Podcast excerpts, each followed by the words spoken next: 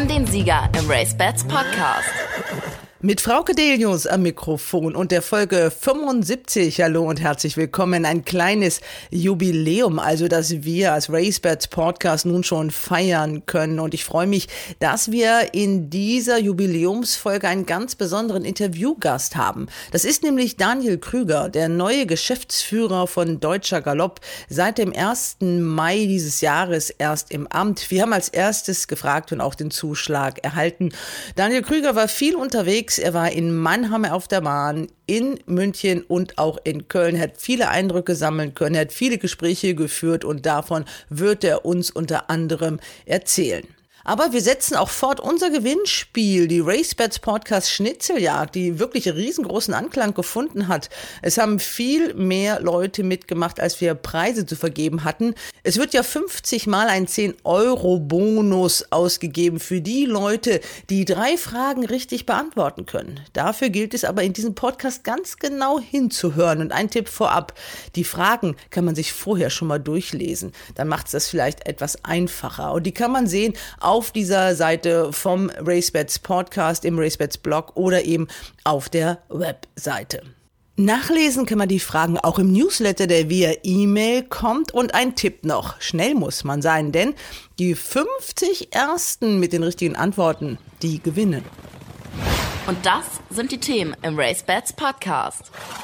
Wir sind in Runde 3 unseres Wettspiels RaceBets Podcast Champions.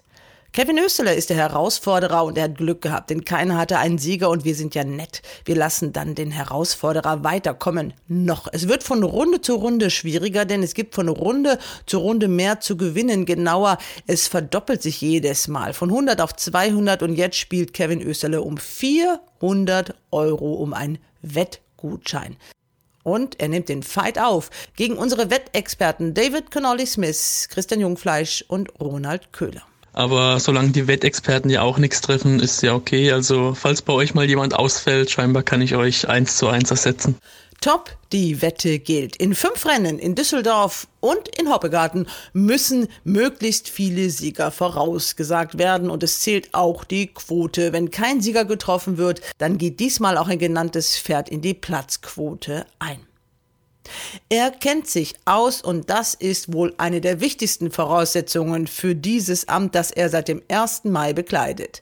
Daniel Krüger ist in der Nähe von Iffelsheim groß geworden. Was sollte auch sonst aus dem werden? Und da war es üblich, dass man als kleiner Bub nach Iffelsheim fährt. Und zwar mit der Mama und mit dem Papa und mit dem Opa. Und äh, der Opa war so ein typischer Iffezheimer Zocker, der dann da versucht hat, das Haushaltsgeld aufzubessern. Und so hat es angefangen. Und ja, dann Liebe auf den ersten Blick, wie man so schön sagt. Das Porträt im Race Bats Podcast. Wir sind in sehr, sehr großer Runde und das aus gutem Grund. Ich begrüße erstmal als Ehrengast sozusagen in unserer Runde Daniel Krüger, den neuen Geschäftsführer von Deutscher Galopp. Hallo Daniel. Ja, wunderschönen guten Abend an die Damen und die Herren. Vor der Fototapete, fährt auf Koppel. Ja, muss Wer sein. ist das? Wer ist das? Das ist jedem offen, jeder darf sich sein Pferd aussuchen. Ja, also du redest dich gut raus, das wirst du heute brauchen. Und dann fast das komplette Podcast-Team. Ladies First aus Hamburg. Hallo Katrin Nack. Hallo. Ronald Köhler in München. Hallo. David Connolly Smith fast Nachbarn. Und Christian Jungfleisch in Querschied. Hallo Christian. Ja, hallo zusammen. Wir sind jetzt schon in dieser großen Runde zusammen, weil wir gesagt haben, äh, der neue Geschäftsführer ist bei uns im Podcast wenige Tage nachdem er ins Amt gekommen ist. Und da wollen wir alle Fragen stellen. Wir wollen alles über dich wissen, Daniel. Und Katrin und ich, wir wissen schon so viel, weil wir kennen dich schon so lange. Und deswegen haben wir mal gedacht, nehmen wir mal die drei Herren dazu, die vielleicht noch nicht so viel von dir wissen oder vielleicht noch nicht so oft die Gelegenheit hatten, mit dir zu reden. Aber wir haben jetzt eine Neuerung. Das nennt sich Turf Times Test. Also den musst du erstmal bestehen, damit du überhaupt in der Runde bleiben darfst. Okay. Wir fangen mal ganz kurz an. Also den, den Namen, hast du noch einen Namen dazu oder nur der Daniel? Äh, Daniel, kannst du ruhig sagen, aber ich habe einen Zwischennamen, das ist der Thomas. Das haben die Eltern sich überlegt, aus der Bibel tatsächlich. Einmal der gläubige Daniel, der in der Löwengrube saß, aber auch der ungläubige Thomas. Die Mischung aus beiden. Daniel Thomas Krüger. Geboren wann und wo? Geboren äh, im WM-Jahr 74 im schönen Karlsruhe, Rüppur, nicht Unwald, da 30 Minuten von der Rennbahn würde ich sagen, auf der Autobahn. Und wo wohnst du jetzt? Ich habe meinen Erstwohnsitz noch in Hellwege. Das ist ungefähr zwei Kilometer von Sottum entfernt, vom Gestüt Fährhof im hohen Norden. Wenn jemand Fragen tut, sage ich immer zwischen Bremen und Hamburg. Dann passt das recht gut. Aber bin jetzt natürlich primär in Köln, bin jetzt auch in meiner Kölner kleinen Wohnung gegenüber von der Rennbahn. Und auf der anderen Seite kann ich auf die Rennstelle Greve und Schirden gucken, ob die alles in Ordnung machen. der Beruf, wie bezeichnest du dich offiziell? Äh, offiziell heißt das jetzt Geschäftsführer von Deutscher Galopp e.V.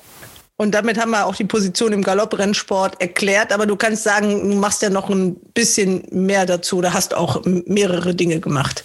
Ich habe mehrere Dinge gemacht, habe aber äh, auch mit schwerem Herzen den Großteil dieser Dinge abgegeben, weil ich kein Freund davon bin, zu viele Verquickungen zu haben.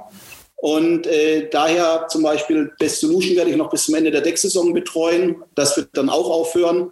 Und beim Gestüt Fairhof bin ich auch ein bisschen zurückgetreten, werde dann nur noch intern ein paar Projekte betreuen. Vielleicht kommen wir auch später dazu noch zu einem. Und dein Job als Geschäftsführer bei der Besitzervereinigung, den macht jetzt auch ein anderer. Ja, den macht natürlich auch ein anderer. Und zwar Marc Sonnenburg hat das übernommen am 1. April und ist jetzt eingearbeitet, hat sich reingefuchst.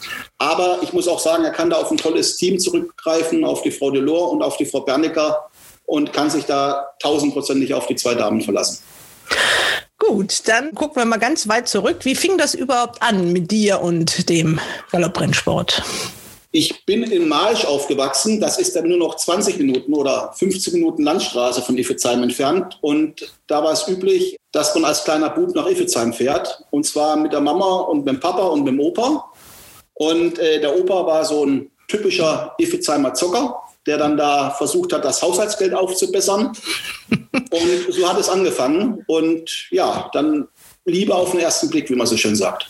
Diese Efezheimer Zocker, die begleiten uns ja durch diesen Podcast. Den haben wir gleich auch wieder, den Kevin Österle. Das, das weiß ich ja noch nicht, wie der abgeschnitten hat, aber er ist sehr gut. Ich kenne die Verwandtschaft von ihm.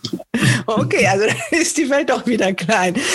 Daniel, welches ist dein Lieblingspferd und warum? Boah. Nichts Falsches, nichts Falsches sagen, ne? Ja, nee. es sind zwei, muss ich sagen. Also ich bin aufgewachsen als Iffezheim, großer Preis von Baden, Acatenango. Das waren auch die ersten Wahlengaloppe des Jahres, den ihr ja auch als Racebets-Team begleitet. Äh, das war ein Riesenpferd, den ich geliebt habe. Die Erinnerungen sind dann natürlich, da war man sehr klein, ein bisschen verschwommen. Für mich war es der beste, den Deutschland je hatte. Katrin wird jetzt wahrscheinlich mit dem Kopf schütteln. Und ich habe auch mit Dr. Jakobs jedes Mal regelmäßig Diskussionen über das Thema, der beide meinen, glaube ich, dass Lomitas besser war. Aber ich bin echt ein Akadenango-Fan und äh, diese Härte als Pferd, ein Pferd, was ich besser in Erinnerung habe von der ganzen Rennlaufbahn, äh, den ich auch verfolgt habe, war Double Trigger. Als er seinen ersten Goodwood Cup gewonnen hat äh, gegen seinen Bruder Double Eclipse, das war Gänsehaut. Und wir hatten damals ein Pferd bei Mark Johnston im Training und äh, da war man ganz nah dran. Viele tolle Episoden und das war auch, muss ich sagen, ja, da hat man noch die Erfahrungen oder Erinnerungen sind näher an einem. Also das war schon ganz toll. Double Trigger und Akatenango. Kopf, Akatenango.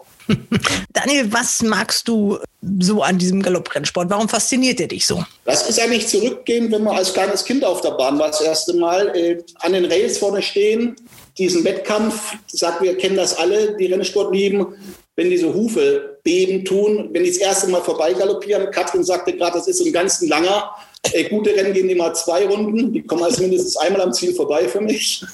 Und das ist das, also ich mal, und dann dieser Endkampf, wenn Pferd und Reiter, Jockey eine Einheit werden in einem Endkampf und das ist schon was für mich die Emotion und Passion und Galopprennsport ausmacht. Bei der allgemeinen Faszination, was war das tollste Erlebnis für dich? Ich habe das große Glück gehabt, dass der Rennsport viele tolle Erlebnisse mir gebracht hat. Es wäre jetzt unfair, aber ich versuche mal so zwei, drei rauszuheben. Als kleiner Bub war das die erste Zweierwette im Fürstenbergrennen in Baden-Baden, Zampano Majorität. Und zwar hatte ich die 2,50 hin, D-Mark noch damals und 2,50 zurückgespielt. Gefühlt waren die 100 Meter vom Rest. Es war bis die Erinnerung ein Endkampf, Kopf, Kopf.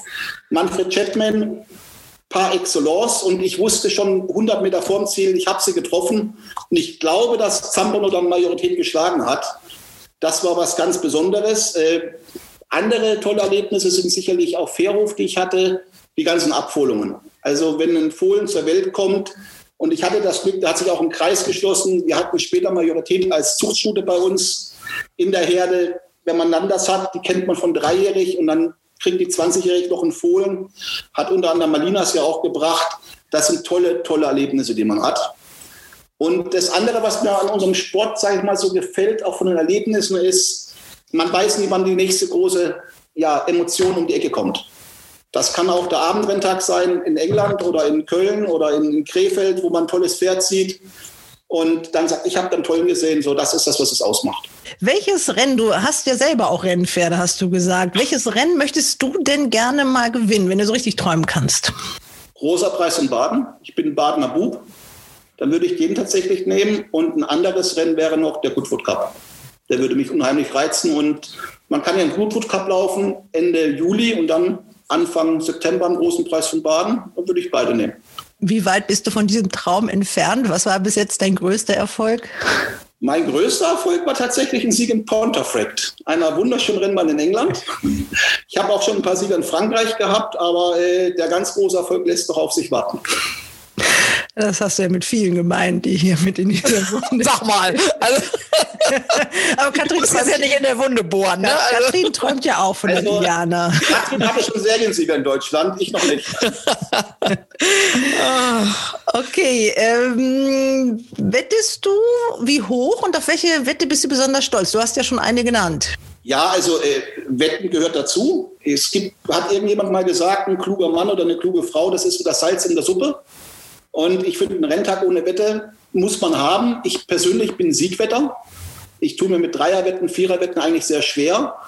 Und äh, auf was für eine Wette bin ich stolz? Ich bin Favoritenwetter, muss ich gestehen. Also so bis 30, 40 für 10, äh, da hört es dann bei mir auf. Darum bin ich stolz, als ich mein ganz krummes Pferd gespielt habe. Das war Double Trigger gegen Classic Klischee. 16 zu 1 stand der und ich habe ihn für 20 zu 1 gewettet und hatte da 100 Pfund drauf und den hat der Urlaub war dann bezahlt, als er gewonnen hat. Das sind natürlich die ganz heißen Dinge, auf die warten wir auch in diesem Podcast. Also, als, Wett, also, als Wettexperten-Team. Also ich bin ja nicht die Expertin, ich moderiere das ja nur. Also ich bin ah. eigentlich fast komplett unschuldig. Gibt es eine Lieblingsrennbahn für dich? Eigentlich fast schon klar, welche das ist, ne? Muss ich jetzt als Geschäftsführer Deutscher Galopp Deutsche Rennbahnen nennen? Nein, Lieblingsrennbahn ist Goodwood. Ganz klar, second to none. Warum? Es ist der perfekte Renntag, den ich mir vorstelle. Ich glaube, alle sprechen gerne von Royal Ascot. Das ist mir aber ein Tick zu posch. Goodwood ist wie eine schöne, David wird das bestätigen können, äh, wie eine schöne englische Summerparty. Äh, man hat seinen Drink, man sieht tolle Pferde, man hat auch das gemischte Programm, tolle Spitzenhandicaps und tolle Meidenrennen, aber auch ganz, ganz tolle Grupperennen, Sussex Stakes, Goodwood Cup. Das ist so meine Lieblingsrennbahn. In der Nähe vom Badischen liebe ich Wiesenburg, äh, weil es eine tolle Mischung ist, Hindernisrennen und Flachen an einem Tag zu haben. Und dann natürlich äh, von den deutschen Rennbahnen, wenn ich da eine auswählen darf oder muss, ja, habe ich viele Emotionen durch die Besitzervereinigung zu Hannover. Ich finde, Bad Harzburg macht einen Riesenjob. Herr Schöning in Hobbegarten ist so ähnlich des July-Kurses in England. Aber ich bin Badner und Frau hat schon angedeutet, da ist es ganz klar Effizient. Aber er ist schon sehr diplomatisch, ne? Also der Geschäftsführer kommt durch.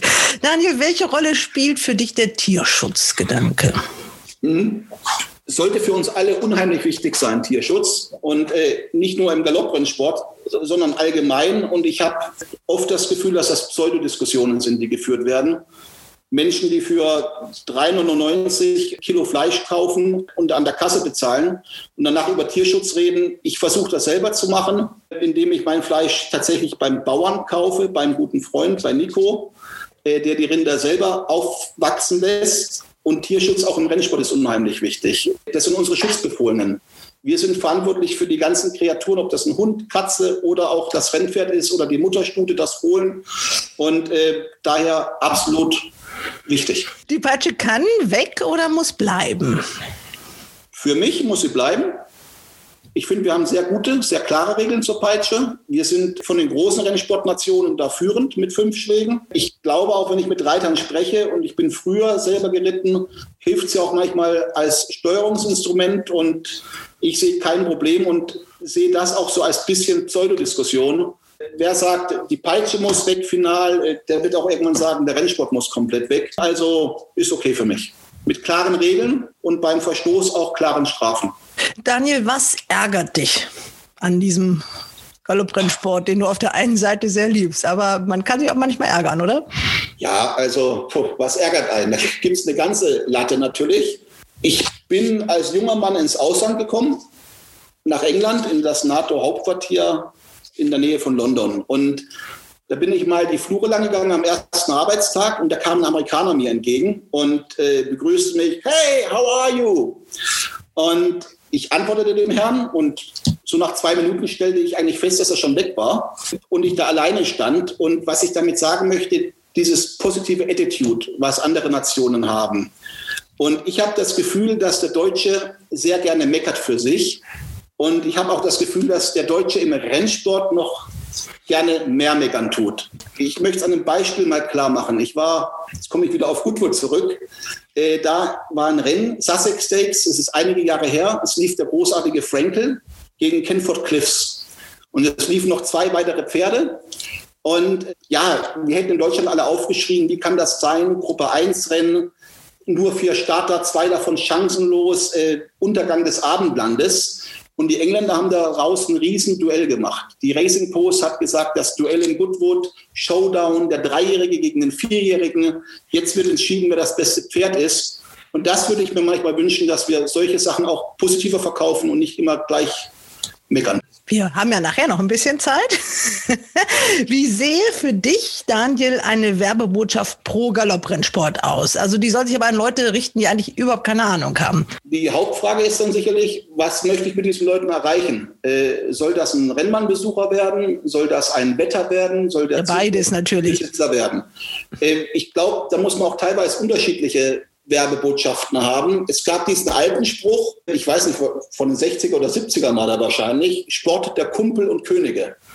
Und ich finde, das ist ein sehr passender Spruch eigentlich, weil man kann in Iffezheim ein Bier trinken am Bierstand und sich mit seinen Freunden austauschen.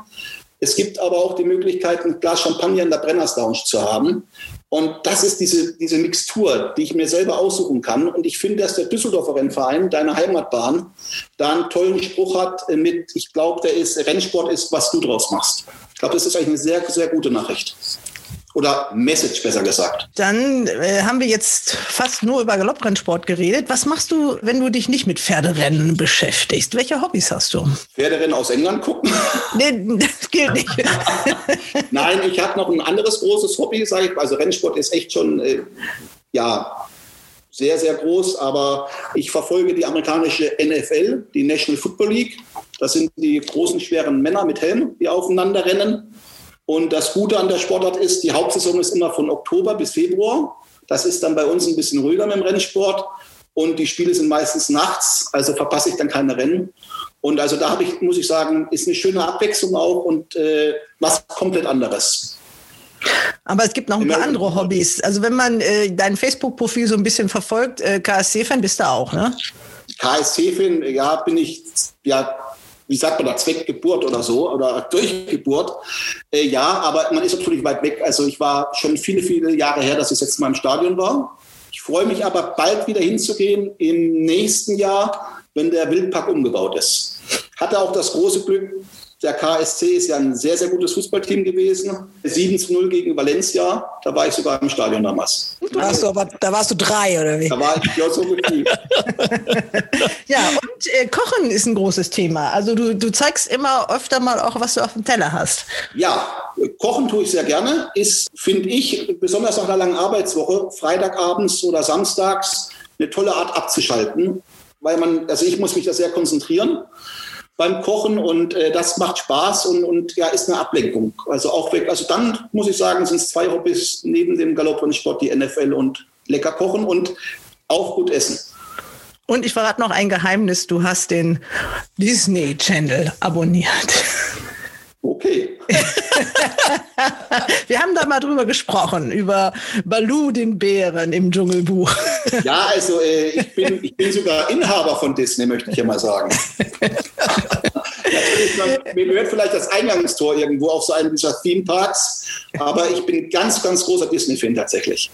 Letzte Frage, bist du abergläubisch? Also ich denke immer ja. Man sagt dann, das Pferd hat gewonnen, die Krawatte hattest du an, aber bis zum nächsten Renntag vergesse ich meistens, welche Krawatte das war. Und daher, ja, nein, dann doch wieder nicht. Danke dir, Daniel. Also das war mal so ein bisschen der Daniel Krüger, damit man ihn ein bisschen kennenlernt und ein bisschen mehr über ihn erfährt. Jetzt wollen wir natürlich über deine Rolle in diesem Galopprennsport reden. Also bitte, wer möchte denn loslegen mit Fragen?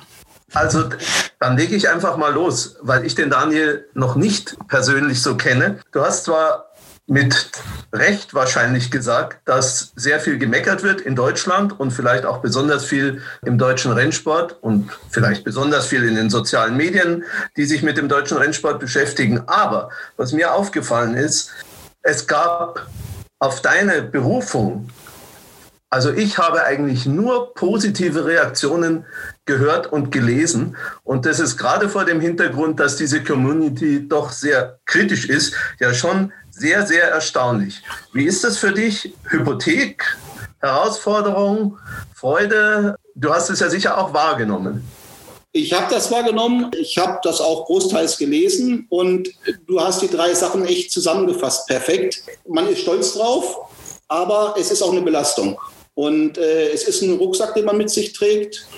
Und ich hoffe auch, dass ich den Erwartungen äh, gerecht werden kann. Kann man den Erwartungen denn gerecht werden? Ich meine, der Frage vorausgestellt ist ja vielleicht die Frage, ob du unseren Hörern noch mal ein bisschen allgemeinverständlicher die Strukturen des deutschen Sports vielleicht erklärst. Also du bist jetzt Geschäftsführer des einen Teils und dann gibt es ja irgendwie wohl noch einen anderen Teil. Und hast du denn überhaupt ähm, in deiner Position die Möglichkeit, große Veränderungen vorzunehmen? Das ist ein Hauptpunkt. Also es gibt zwei Geschäftsführer, was du gerade angesprochen hast. Es gibt den Geschäftsführer des Vereines, das bin ich.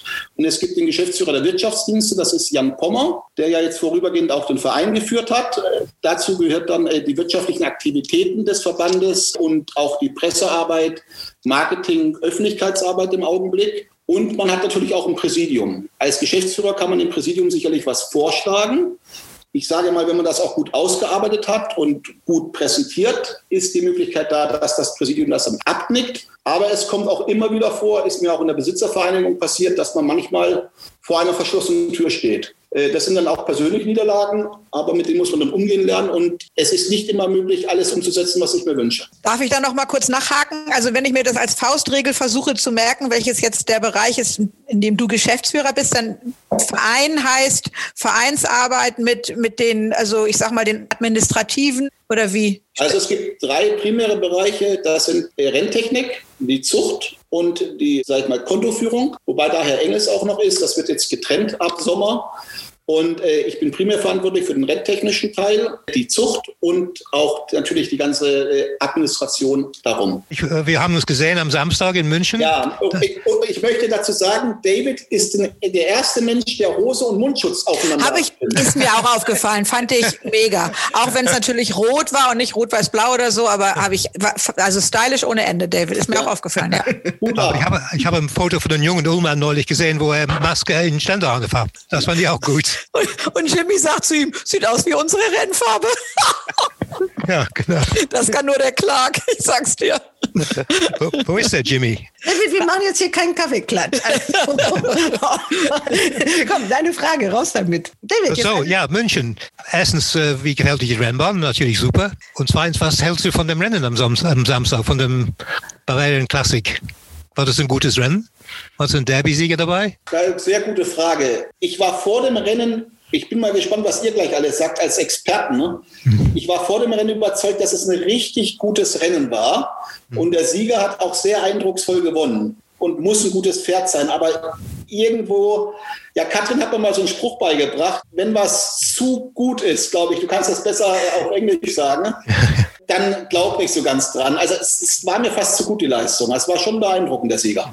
Too good to be true. Sozusagen. If it's too good to be true, it is too good to be true, genau. Ja, ja. genau.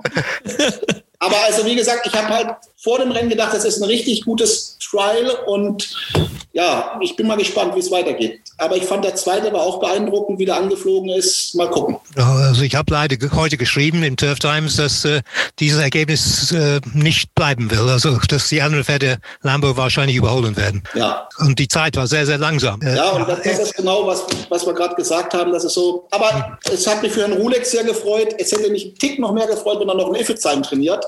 Ja, ja. Aber ich denke, es ist auch toll, dass ein Trainer, der 16 Pferde im Stall hat, so ein Rennen gewinnt. War ja auch nachgenannt, wenn ich es richtig weiß. Also daher auch für den Rennverein eine tolle Sache. Und München als Bahn, ja, ist ein Traum. Das Geläuf ist ein Teppich.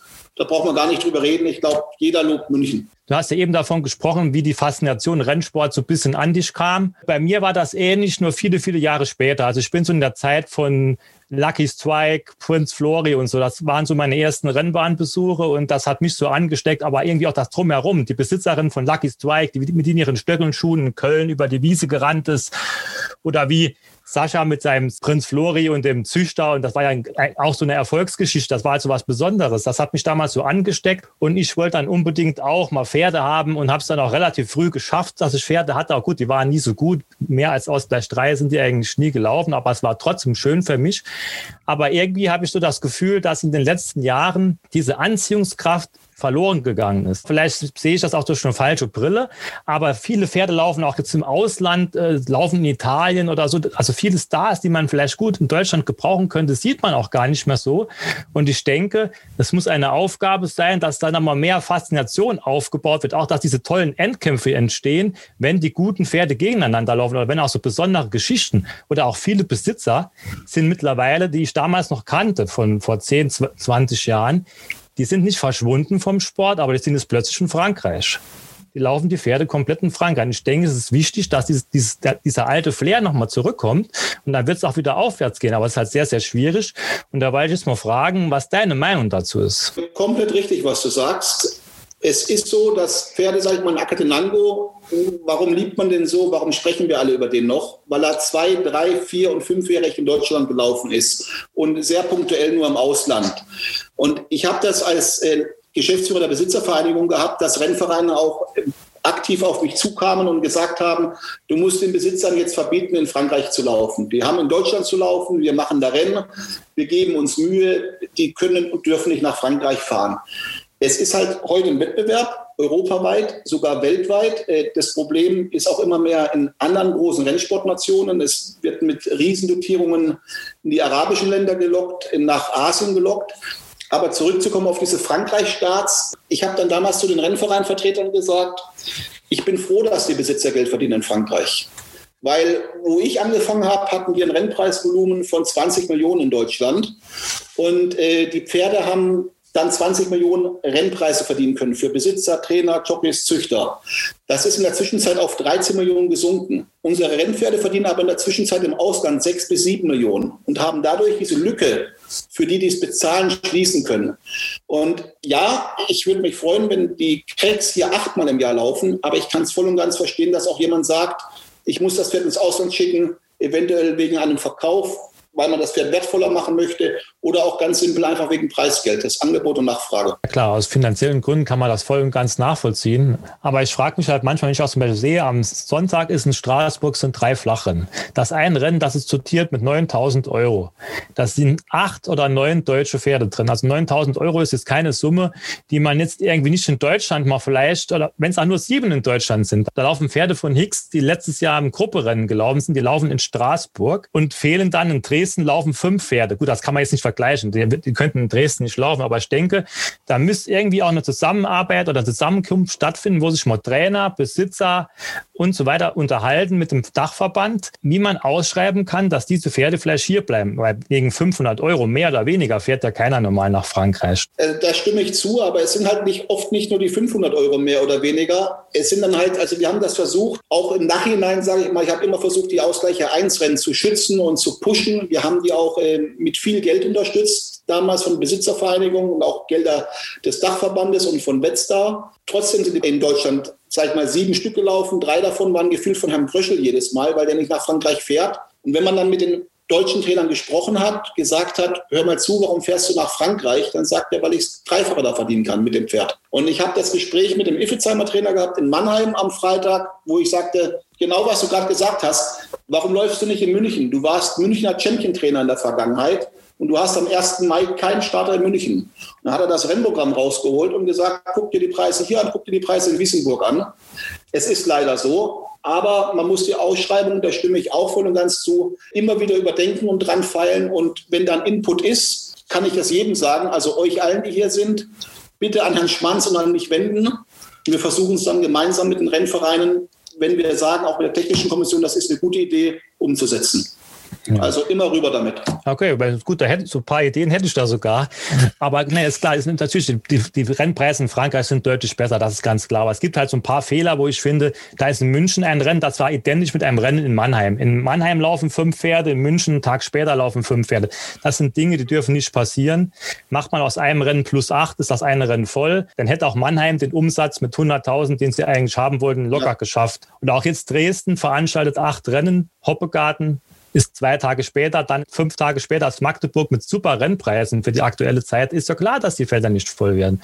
Und da finde ich, da muss Deutscher Galopp ein bisschen was tun, um das vielleicht ein bisschen besser zu steuern.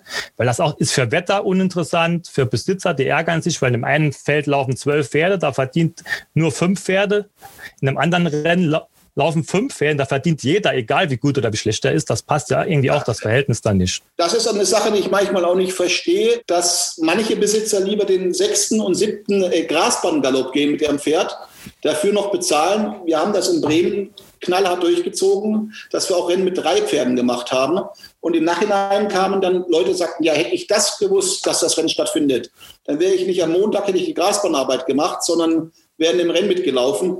Wenn, wenn Pferde gesund sind, können sie achtmal im Jahr laufen. Das wundert mich manchmal. Ich habe das Gefühl, dass sie früher öfters gelaufen sind. Ja, das ist auch so. Wir haben ja immer über die Stars gesprochen. Prinz Flori, der ist viel öfter gelaufen. Oder Lucky Strike, der ist mit 19 Jahren noch da rumgekrabbelt. Und der hat doch die Leute ja fasziniert. Wenn der ein Jahr läuft, da hat er nächstes Jahr jeden schon, jeder schon vergessen. Wie ist denn eigentlich die Zusammenarbeit zwischen sozusagen Zentralverband und den regionalen Einheiten, äh, sprich den Rennvereinen? Ist ja vermutlich natürlich nicht immer konsensual. Ich kann mich erinnern, früher in meiner Jugend hat man in München immer gesagt, ach, die da oben in Köln. Naja, mit so einem leichten Unterton. Mittlerweile sind doch vielleicht alle ein bisschen enger zusammengerückt, könnte ich mir vorstellen, angesichts der schwierigen Gesamtsituation. Aber wie stellt sich dir das dar? Das muss noch besser werden. Es ist besser geworden in den letzten Jahren, aber es ist, da muss man auch ganz klar sagen, noch viel Luft nach oben. Und auch der Christian, was er gerade eben gesagt hat, Ausschreibungen abstimmen. Da muss man sich auch mal mehr auf Herrn Schwanz verlassen und die renntechnische Abteilung, dass Rennen nicht zu ähnlich ausgeschrieben sind innerhalb von zwei Tagen. Aber erklär doch nochmal auch da, erklär doch den Hörern nochmal diese Strukturen. Also inwieweit hat denn der Dachverband oder hat der Verein, von dem du zum Beispiel sprichst, denn irgendeine, ich sage das jetzt mal ganz laienhaft auch für Hörer, die sich vielleicht nicht so gut auskennen, eine Verfügungsgewalt? Also könnte der denn quasi sagen, ihr müsst das so ausschreiben? Jein. Es gibt das alte, das alte Sprichwort, wer die Musik bezahlt, entscheidet, was gespielt wird. Und man ist als Dachverband, sage ich mal, auch froh über jeden Rennverein, der Rennen ausschreibt und macht. Und die sagen dann auch manchmal, wir möchten aber so und so ein Rennen haben. Da beißt sich manchmal der Hund in den Schwanz. Wenn man das zum Beispiel mit dem Fußball vergleicht, da ist das ja sehr viel zentralisierter. Da gibt es einen deutschen Fußballbund, der sagt eigentlich, was gemacht wird. Also da kann nicht auch einmal irgendein Bundesliga-Verein sagen, wir spielen jetzt mal irgendwie anders oder wir spielen mal gegen anderen Gegner. Also es ist alles, kann man nicht direkt vergleichen. Aber da sagt doch der Verband, wo es lang geht. Aber ich würde sagen, äh, Fußball ist nicht, wird immer glorifiziert von uns allen. Das heißt immer, wir müssen es machen mit der Fußball. Und auch da ist nicht alles perfekt, wenn wir außerhalb der Top 3 gucken im Fußball. Ich meine, wir hatten es ja vorhin mit dem Karlsruher Sportclub. Ich weiß nicht, es gibt den einen oder anderen Schalke-Fan sicherlich hier im Podcast. Der Verein hat 240 Millionen Schulden. Also da gibt es auch massive Probleme. Reden wir doch einfach mal ganz kurz vom Spitzensport, wo wir jetzt gerade von Fußball und der Bundesliga gesprochen haben das Programm ist quasi vorgeschrieben, sage ich jetzt einfach mal auch so ein bisschen laienhaft für die Hörer. Also der Hamburg macht das Derby und München Bavarian Classic und Baden den großen Preis von Baden und so. Aber ist das nicht ein ureigenes Interesse jedes Rennvereins, das bestmögliche Programm zu haben? Oder ist das eine total laienhafte Vorstellung und hat das eben was damit zu tun, dass man sich das einfach nicht mehr erlauben kann? Es ist natürlich im Interesse, das beste Programm zu haben, aber kann man sich leisten, hast du genau richtig gesagt gerade eben. Ich glaube, wenn der große Preis in Baden mit einer halben Million dotiert wäre, würde er deutlich bessere Pferde akquirieren. Eine goldene Peitsche, das ist ein tolles Rennen, was auch Ausländer noch gerne gewinnen, aber der Rennpreis ist dazu gering im Vergleich zu den großen Sprintrennen in England. Und am Ende vom Tag, du hast gerade Preisgeld, Saudi-Arabien, ein Land, wo man noch nie davor gelaufen ist, schreibt ein Rennen mit 20 Millionen aus und dann kommen Pferde aus der ganzen Welt eingeflogen. Es geht am Ende über das Preisgeld und da ist es auch wichtig, dass der Rennverein sich das leisten kann weil es hilft uns nicht, wenn ein Rennverein ein Jahr eine Riesenfeier macht und danach bankrott geht. Wann wird die momentane Preisgeldsituation denn besser? Hat das nur was mit Corona zu tun? Ist danach, geht es danach gleich wieder aufwärts, sobald wieder drei Leute auf der Bahn sind? Oder wie, wie, wie, wie können also sich, das kann man sich ist das der Plan. Es findet jetzt die Phase 1 statt. Die wird jetzt bis 31.07. gehen. Und danach kommt die Phase 2, wo die Rennpreise auch wieder sukzessive angepasst werden. Es geht schon los mit dem Preis der Diana. Das ganze Wochenende wird mit alten Rennpreisen gelaufen. Und wir hoffen, dass wir eigentlich im August, September bei 80, 90 Prozent des Rennpreisvolumens von 2019 sind. Und ich bin auch guter Dinge, dass wir in 22 dann die Rennpreise von 2019 wieder haben. Die übrigens, da muss man auch mal ganz ehrlich sein, immer noch sehr gering sind. Sind denn die Dotierungen solcher großen Rennen im Ermessen der Rennvereine? Nein, es ist festgeschrieben, also ein Gruppe 1 Rennen muss mit mindestens 155.000 Euro dotiert sein. Das ist vorgeschrieben. Und äh, nach oben raus ist es immer Messe des Rennvereins. Da ist natürlich, äh, freuen wir uns über jeden, der mehr gibt. Letztes Jahr war es aber auch schon sehr auffällig. Du hast Düsseldorf erwähnt. Also Düsseldorf war ja im letzten Jahr auch schon sehr früh dran, die Rennpreise fast aufs Vorjahresniveau, aufs normale Niveau wieder anzuheben. Andere Vereine bemühen sich da auch sehr. Mülheim möchte ich da auch mal nennen. Während dann äh, zum Beispiel nicht weiter von entfernt Krefeld dann äh, auch in den kleinen Rennen wirklich dann an die ganz untere Grenze geht. Und ich meine, die haben ja auch Mittel vom Land Nordrhein-Westfalen gekriegt äh, und da müssten die Kassen doch halbwegs gefüllt sein, denkt man. Also 4000 Euro finde ich äh, für Sieglosenrennen, das ist ja schon die allerunterste Schmerzgrenze. Das finde ich so ungewöhnlich, dass die Rennvereine das so unterschiedlich handhaben. Warum kann Mülheim mehr zahlen als Krefeld? Weil die vielleicht besser arbeiten, weil die mehr Sponsoren akquirieren und es ist am Ende vom Tag auch ein Wettkampf um den Starter. Weil ich entscheide ja als Besitzer, laufe ich in Magdeburg zum Beispiel, das werden wir nächste Woche sehen, wenn Magdeburg veranstaltet, wo es in jedem Rennen 5.100 Euro gibt, oder fahre ich noch ein bisschen weiter und laufe noch für 4.000 Euro auf einer anderen Bahn. Angebot und Nachfrage. Da könnt ihr als Verband also nicht steuern. Das ist wirklich das ureigene Ding der Rennvereine. Also wir steuern die Mindestrennpreise, aber nach oben, wie gesagt, kann jeder Rennverein was man sich auch wünscht, noch einen drauflegen. Was sind denn die Aufgaben, die du als erstes angehen möchtest? Äh, Erstmal im Haus ein paar Sachen restrukturieren und äh, dort, sage ich mal, das ist ein eigentlich sehr, sehr gutes Team, die auch manchmal zu Unrecht kritisiert werden. Die Zuchtbuchabteilung äh, mit Herrn Uphaus an der Spitze arbeitet toll, auch die renntechnische Abteilung mit Herrn Schmanz und sag mal, das ist da primär, dass es da weiterhin gut läuft und dann gucken wir von da aus weiter. Und hast du so einen richtigen, also ich meine, du bist ja jetzt gerade erst ganz frisch im Amt, das weiß ich, aber hat man da so einen richtigen Fünfjahresplan in der Tasche oder sowas? Ich meine, ich habe ja jetzt auch nicht so solche tollen Sachen studiert, aber das hört man irgendwie immer. Leute reden immer so von fünf Jahre, zehn Jahre. Also wo siehst du den Sport in? Vielleicht also, muss ich ja, brauche ich nur drei Jahre sagen, ich weiß es ja nicht, aber. Da bin ich ganz froh, das liegt nicht alleine an mir da kämpft und äh, diskutiert und kämpfen meine ich da im positiven Sinne. Das Präsidium oder jetzt heißt es ja Vorstand Deutscher Galopp im Augenblick mit Leuten, die das studiert haben, mit äh, Wirtschaftsführern, sage ich mal, und die sind da dran und dann wird man hoffentlich da ein paar Sachen mal umsetzen. Das Wichtige ist, glaube ich, grundsätzlich, dass man entscheidungsfreudiger wird. Da werden falsche Entscheidungen dabei sein, aber ich glaube, manchmal warten wir auch zu lange, eine Entscheidung zu treffen. Du hast von Restrukturierung ja auch gesprochen. Meinst du auch, dass einige Strukturen vielleicht zu, ich sag mal, zu alt oder zu lang sind? Auch Entscheidungswege vielleicht zu lang? Also die Struktur des Verbandes wurde ja verändert, indem man den alten Vorstand gestrichen hat. Den gibt es nicht mehr. Damit ist es da kürzer geworden. Aber ich glaube, dass man im Haus, sag ich mal, in, der Rennbahnstraße, im Dachverband Deutscher Galopp selber, Digitalisierung ist ein Stichwort, Verjüngung. Wir haben äh, tolle Leute im Sport mit einem großen Erfahrungsschatz, aber die sind auch teilweise jenseits der 70. und äh, da mal langsam Nachfolger aufzubauen. Ich meine damit nicht, dass man die sofort vertreiben muss. Äh, mir fallen da unsere zwei Handicapper ein. Das sind zwei tolle, honorige Personen, sage ich mal, die das machen. Aber auch da muss man mal schauen, was ist in fünf Jahren? Wie trägt man dieses Wissen auch weiter, was wir haben? Ein Wissen von dem Herrn Schmanz, auch in Herrn Upphaus und auch Rennleitung, Rennvereine. Wenn ich jetzt einen Düsseldorfer Rennverein nehme, den wir ein paar Mal schon sehr positiv erwähnt haben, da sind die beiden an der Spitze ja auch nicht mehr die jüngsten mit Herrn Enderes und Herrn Wöste. Da ist jetzt mit Herrn Allofs fast ein Jungspund reingekommen. Aber das ist sicherlich eine Sache Digitalisierung und auch Verjüngung der Personen. Digitalisierung, da mal das Stichwort. Äh, ich glaube, da ist ja RaceBets mit äh, der Webseite ja wirklich fast führend, wenn es zum Beispiel um die Auslandsstarter geht. Die sieht man auf der Webseite von RaceBets, aber auf der Webseite von Deutscher Galopp werden die Tage später, nachdem die da äh, eingelaufen sind, irgendwann mal eingepflegt. Also das meinst du damit auch? Das gehört auch dazu. Aber auch Ausschreibungen zum Beispiel. Also ich finde es immer, ich habe das in Bremen gelernt. Ich fand es immer faszinierend dass da teilweise noch mit Faxen gearbeitet wird, dass der Rennverein noch die Zeit hat, äh, Starter nachträglich zu akquirieren, also erlaubt die Zeit hat von zwei Stunden. Das sind so Sachen, das muss man alles vereinfachen. Man kann das alles heutzutage mit dem iPhone machen. Und äh, für Notfall kann man natürlich noch anrufen, aber das sollte einfacher werden. Naja, die Welt insgesamt wird ja diverser und die Welt insgesamt wird weiblicher. Wir sind ja da im Podcast wirklich ganz gut aufgestellt mit unserer paritätischen Frau-Mann-Verteilung. Der Rennsport ist ja doch in weiten Teilen immer noch ein ziemlich männerdominiertes Traditionsrefugium, auch wenn sich die Frauen da einen immer bedeutenderen Marktanteil sichern, sowohl im Rennsattel als auch die Trainerinnen, die ja auch vermehrt im besseren Rennen jetzt Erfolge haben haben.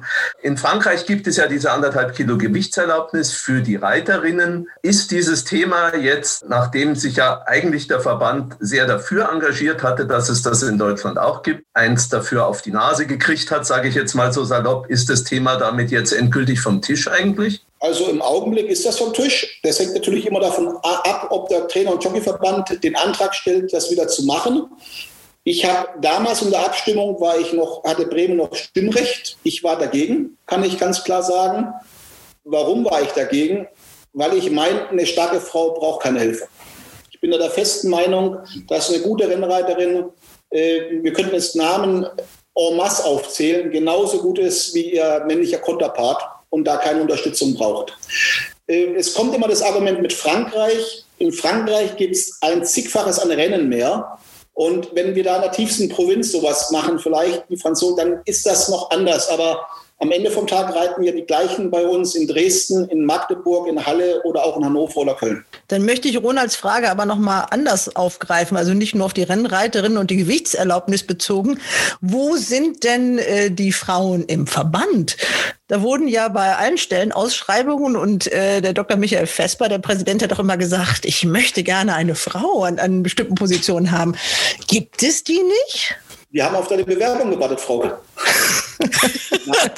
ja, schade, ne? Habe ich dir doch gesagt. Aber also auch da volle Unterstützung. Ich glaube, in der Besitzervereinigung habe ich das äh, vorgelebt, dass wir da zwei starke Frauen eingestellt haben und äh, wo ich auch hoffe, dass sie langfristig noch mehr Aufgaben im Rennsport übernehmen. Katrin, lassen wir das jetzt so durchgehen. Ich finde ja. Doch, finde ich schon. Guck mal, Daniel wischt sich ja jetzt schon den Schweiß von der Stirn. Da müssen wir jetzt. Also ich habe auch noch eine ganz wichtige Frage. Ich weiß jetzt gar nicht, ob du die bei deinem Kaffee oder Tee selber beantwortet hast, aber ich habe es nicht gesehen. Rot oder weiß, Daniel? Rotwein. Ja, sehr schön. Danke. Aber, aber jetzt, jetzt schreit der ein oder andere auf. Ich kühle meinen Rotwein gerne. Oh, nee. Komm, jetzt hör auf. Red nicht, red nicht weiter. Red nicht weiter. Nicht eiskalt, sondern es ist ja aus dem Mittelalter, soll der Rotwein Zimmertemperatur haben. Und im Mittelalter waren die Zimmer bei 15, 16 Grad. Und das sollte auch ein guter Rotwein sein.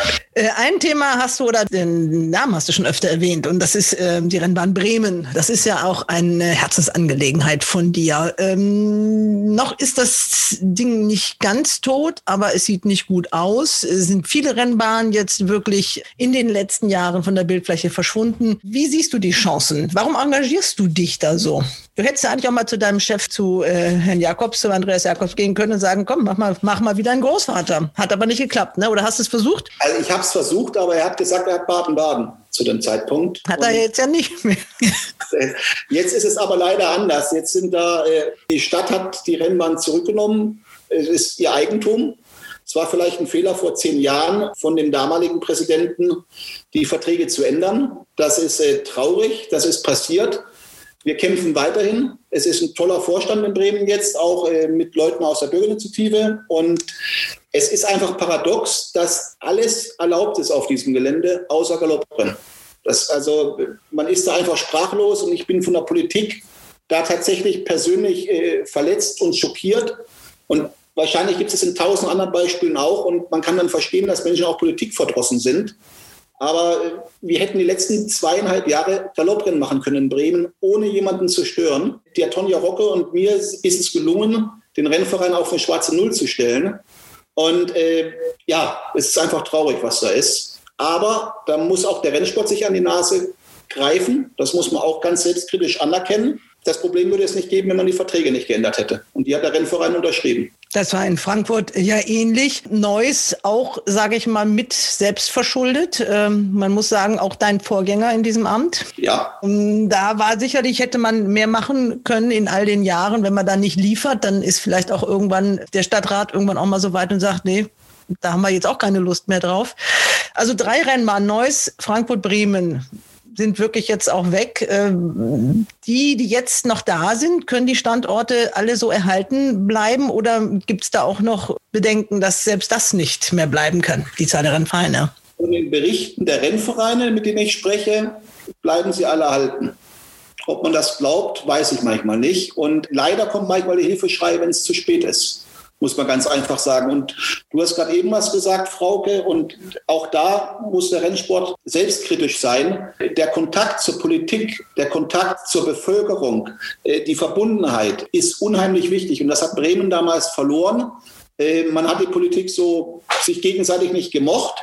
Und Düsseldorf jetzt wieder ist ein beste Gegenbeispiel, sage ich mal, die da sehr eng, da gibt es einen großen Preis der Landeshauptstadt Düsseldorf. In Köln baut man das mehr aus und ich kann aus den Bremer Erfahrungen sagen, unheimlich wichtig, regelmäßig mit ihnen in Kontakt zu sein, die auch einzuladen und auch da vielleicht zu zeigen, dass Rennsport nicht nur Barone und, und Grafen und, und, und, und reiche Menschen sind mit Zigarre und Frauen mit Hut, sondern in Bremen, es ist uns zu spät gelungen, aber es war halt zu spät, auch zeigt, dass Rennsport für Kinder ist, für Familien ist, äh, Ponyreiten ist.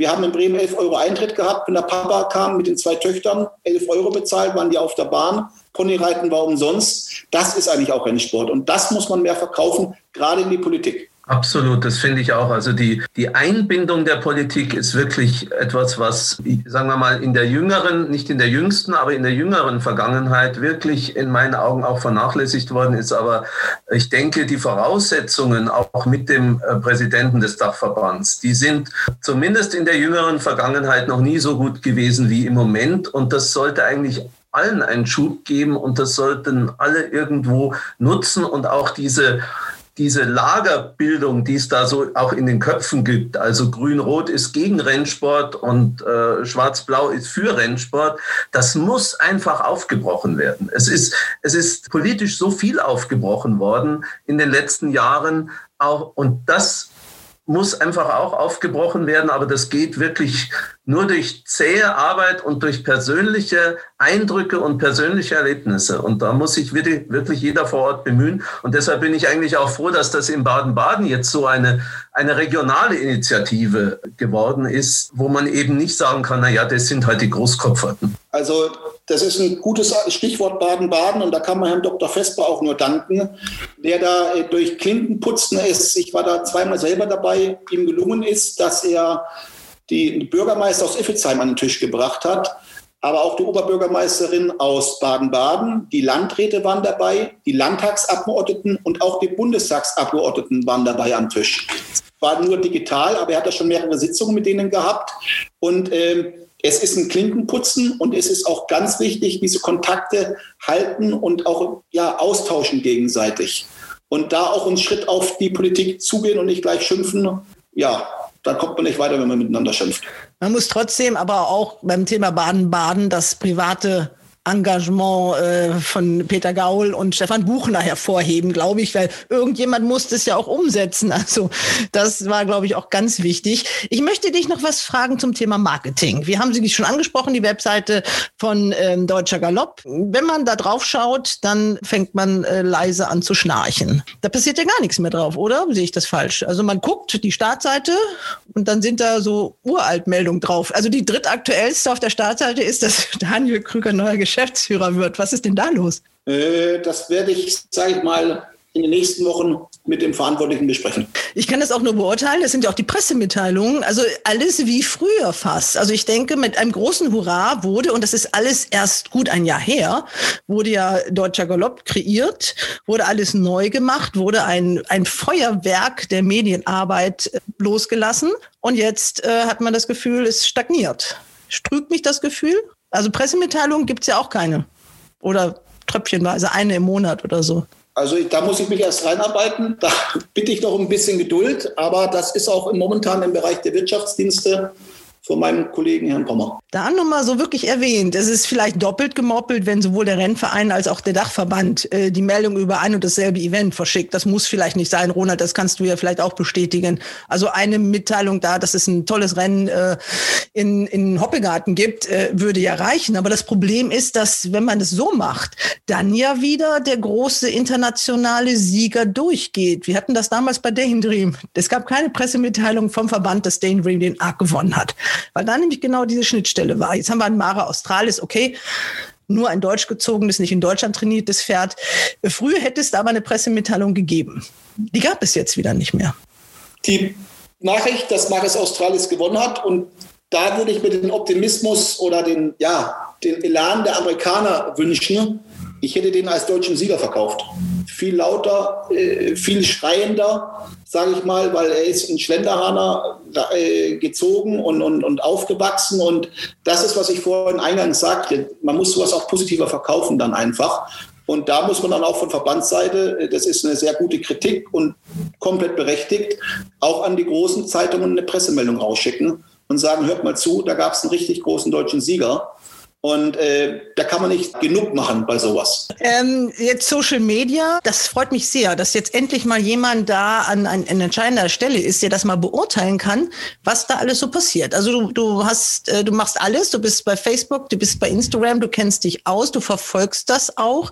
Auch da sehe ich so eine gewisse Verlagerung, dass auf der Facebook-Seite auch immer weniger passiert. Klar, Wettanbieter sind auch wichtig. Also Wettstar Pferdewetten hat richtig aufgerüstet, gibt da richtig Gas, alles toll. Aber das darf doch nicht gleichzeitig heißen, dass das auf der anderen Seite dann immer weniger passiert. Also auf den Profilen von Deutscher Galopp. Das ist äh, nicht die Antwort, die du dir erhoffst wahrscheinlich, aber das ist momentan nicht in meinem Tätigkeitsbereich. Aber die Werbung für deinen eigenen Verband, das muss doch dir eine Herzensangelegenheit sein dann. Absolut. Und wird auch angegangen. Ja, wie ist, ich möchte wissen äh, von Herrn Krüger dann, wie ist das Verhältnis zwischen Deutschem Galopp und die Deutsche Sportverlag? Die sitzt ja im gleichen Haus zurzeit. Man hat den Eindruck, dass die Sportwelt sich als Organ des Rennsports betrachtet. Ist das so? Ich denke mal, durch die räumliche Nähe ist da, äh, manchmal trifft man sich auf dem Flur und äh, da muss man aufpassen als Deutscher Galopp, weil man da eine Neutralität hat. Man muss alle Medien, bin ich der festen Meinung, gleich behandeln. Ob das die Presse ist, die im Hause ist, oder ob das die Presse ist, die in München ist, wie du oder wie Frauke in Düsseldorf oder ein Journalist aus Hamburg. Hat die Spur vielleicht irgendwelche Sonderrechte, wenn es um Nachrichten geht? Ich hoffe nicht. Okay, ja, wir hoffen alle nicht. Und jetzt ist es aber so, dass Galopp Online ja direkt, und da komme ich wieder auf die Webseite, auf dieser Webseite verlinkt ist. Also die Meldungen aus dem Sport, da äh, macht man ja gar nichts Eigenes mehr, sondern äh, da muss man dann äh, aufs Portal von Galopp Online klicken. Ja. Aber man macht es ja dann den anderen noch schwerer, die dann auf einer Webseite sind, wo sie schon fast nichts finden und dann müssen sie dann noch auf ein anderes Portal klicken, um überhaupt zu wissen, was da in Deutschland äh, gerade los ist. Also erscheint mir etwas ungünstig zu sein, oder? Also ich bin ein großer Freund davon eigentlich, du hast vorhin Social Media angesprochen und auch Webseiten, dass der Traffic, Traffic wie man es so schön nennt, im eigenen Hause bleibt. Ich, äh, ich gehe ja auch nicht auf das Portal von Bayern München. Die haben wir ja vorhin auch mal als Beispiel gehabt und lande dann beim Kicker oder bei Sportbild. Genau, also man sollte das doch bündeln und der Verband ist eigentlich das Fenster zum Rennsport auch nach draußen. Genau, und dass man sich vielleicht äh, von guten Journalisten bedient und, und sagt, könnt ihr uns helfen? Wir schaffen das manpowermäßig nicht oder auch aus finanziellen Gründen nicht. Oder im Augenblick haben ja auch viele der Mitarbeiter im Haus Kurzzeit durch Corona. Äh, dass man da sagt, wir brauchen Hilfe, das finde ich absolut legitim. Aber die Chance muss auch jedem offen stehen, da zu unterstützen nur mal ganz äh, in eigener Sache erwähnt oder auch äh, David, der da sitzt. Es gibt ja zum Beispiel eine wunderbare englischsprachige Kolumne in Turf Times. Äh, die fände ich zum Beispiel gerade, wenn es um die Internationalität äh, geht, auch sehr wichtig. Ich finde es eine sehr schöne Anregung und würde das am Montag gern äh, besprechen. Und wenn das ein Angebot ist, dass wir die da aufnehmen können, würde ich das gern machen. Dann musst du zu David aber wieder Sie sagen. ja, und, und so ein Knicks machen. Wahrscheinlich müssen wir über den Podcast schon wieder schreiben, wir können nur meckern oder so. Aber ich habe noch mal eine Frage. Wir haben eben gerade gesprochen darüber, dass der Sport oder der Verband oder wer auch immer so ein bisschen den Kontakt zur Politik wieder ähm, aufnehmen muss oder halten muss oder besser werden muss. Wenn ich mal eine Stufe darunter gehe, hat nicht der Verband oder der Sport auch versäumt, den Kontakt einfach nur zum Reitsport zu halten? Also ich meine, wir sind ein Pferdesport in einem Pferdeland und man hat trotzdem das Gefühl, dass wir in so einer Ecke stehen und äh, da müsste es doch auch noch viel bessere Synergien geben, oder nicht? Äh, absolute Zustimmung, Katrin. Ich habe vor zwei Jahren, glaube ich, Frau bei dem Forum Galopp in Düsseldorf einen Vortrag halten dürfen. Und ich bin der Meinung, es gibt eine Statistik, wir haben eine Million aktive Reiter in Deutschland. Und es muss uns gelingen, zu versuchen, die einmal im Jahr für einen Renntag auf die Bahn zu holen. Allein ob sie am Führing stehen und sagen, dass der Herr Starke und der Herr Pedrosa mit zu kurzen Bügeln reiten und sie lachen. Aber die muss man auf die Rennbahn bringen äh, und dadurch hoffen dann, dass sie sagen, Mann, das war gar nicht so schlimm, wie ich dachte. Es hat mir gefallen, ich habe einen schönen Tag gehabt und dann öfters kommen. Und es gibt viele große deutsche Züchter, die Warmblutzüchter waren am Anfang. Äh, Walter Jakobs, äh, Herr von Bötticher, sind ja auch selber begeisterte Reiter, sind oder waren es. Und äh, absolut richtig, da kann man bildern in diesem Gebiet, weil die Leute sind pferdeaffin und äh, muss man rüberholen. Und ich hoffe mal, dass das Projekt in Baden-Baden äh, auch für den gesamten Sport eine Initialzündung sein kann, wenn man dort mehr auch mit diesen Reitsportverbänden zusammenarbeitet, ob das Dressur oder Springreiten ist da ist ein Auktionsgelände, da kann man auch mal eine Warmblutauktion machen. Also ich hätte da gar keine Angst äh, vor Barrieren oder ähnlichem. Ich persönlich bin kein Fan von einer Dressurprüfung, weil das mit Sportarten mit Punkten, sage ich mal, wo Richterpunkte vergeben sind, bin ich geheuer. Ich mag halt lieber das äh, Ergebnis, also ein Springreiten oder eine Vielseitigkeit oder äh, natürlich am allerliebsten das Galopprennen, aber da muss viel, viel mehr zusammen gemacht werden weil die Leute sind pferdeaffin. Du hast gesagt, du bist selber mal geritten. Ja. Was denn? Isländer erstmal. Nee. Da, da, war ich aber deutlich kleiner und leichter. Und äh, Biami und Golder, beide auch siegreich bei den Bauernrennen in Effezheim. Also das. Also du hast ein Pferderennen, du bist siegreich im Sattel. Nein, nein, nein. Beide Pferde waren siegreich in Effezheim. Aber bevor du sie geritten hast. hm? Du weißt nicht, wie es sich anfühlt, im Sattel ein Rennen zu gewinnen. Nein, das weiß ich nicht. Aber wir haben genügende Rennen über die weiten Wiesen in Marsch und in der Umgebung gehabt. Und ja, das waren dann auch Rennen, die man nachgespielt hat. Man hat auch die, also ich war immer bekannt, dass meine Steigbügel sehr kurz waren. sah wahrscheinlich komisch aus. Das sei auch noch mal erwähnt. Äh, du bist ein absoluter Podcast-Fan. Absolut. Ich höre viele Podcasts und äh, wenn ich morgens versuche, eine Runde um die Rennbahn zu gehen. Äh, also nicht mehr laufen, sondern du gehst jetzt. Ja, eine Mischung aus beiden. Es ist mühsam ernährt sich das Eichhörnchen. Und äh, dann höre ich sehr gerne Podcasts. Es gibt da einige tolle. Ich bin, muss sagen, ihr wart ja die ersten in Deutschland und ich höre euch seit der ersten Folge. Und äh, international kann ich jedem empfehlen, sich den Podcast von Nick Lack anzuhören. Das ist doch ein schönes Schlusswort, oder? Ne? Genau, finde ich auch. Ja. ja. Hast du auch sehr diplomatisch gemacht, lieber Daniel. Ja, ist ja so, aber. ja, dann. Nein, also Scherz beiseite. Äh, ich habe es nie verstanden, dass es im Rennsport das nicht gab. Ich, wir haben in der Besitzervereinigung, zu eurem Glück, nicht die Zeit und die Ressourcen gehabt, sowas zu machen. aber auch zu meinem Glück, weil es ist sicherlich äh, deutlich schöner, sich einmal die Woche das beim Autofahren oder beim Laufen anzuhören, als die ganze Arbeit, die da drin steckt. Und das fand ich jetzt echt ganz ernst, auch an die Herren Wettexperten. Ich höre mir sogar die Wetttipps immer an. Also vielen Dank für die Arbeit. Ja, ganz lieben Dank, Daniel. Schön, ja. dass du bei uns Ja, vielen Dank. Ja, danke schön. Dann sage ich Dankeschön und ja, bis auf bald. Und was auch vorhin einmal gesagt worden ist, wenn ihr Ideen habt, Anregungen habt, eine E-Mail, einen Anruf, ich freue mich immer. Wird gemacht. Wir danken dir. Ciao, ciao, Daniel. Gut. Tschüss. Tschö. Tschüss. Die Wetttipps im RaceBets Podcast. Ja, jetzt kommen wir zu den Wetttipps.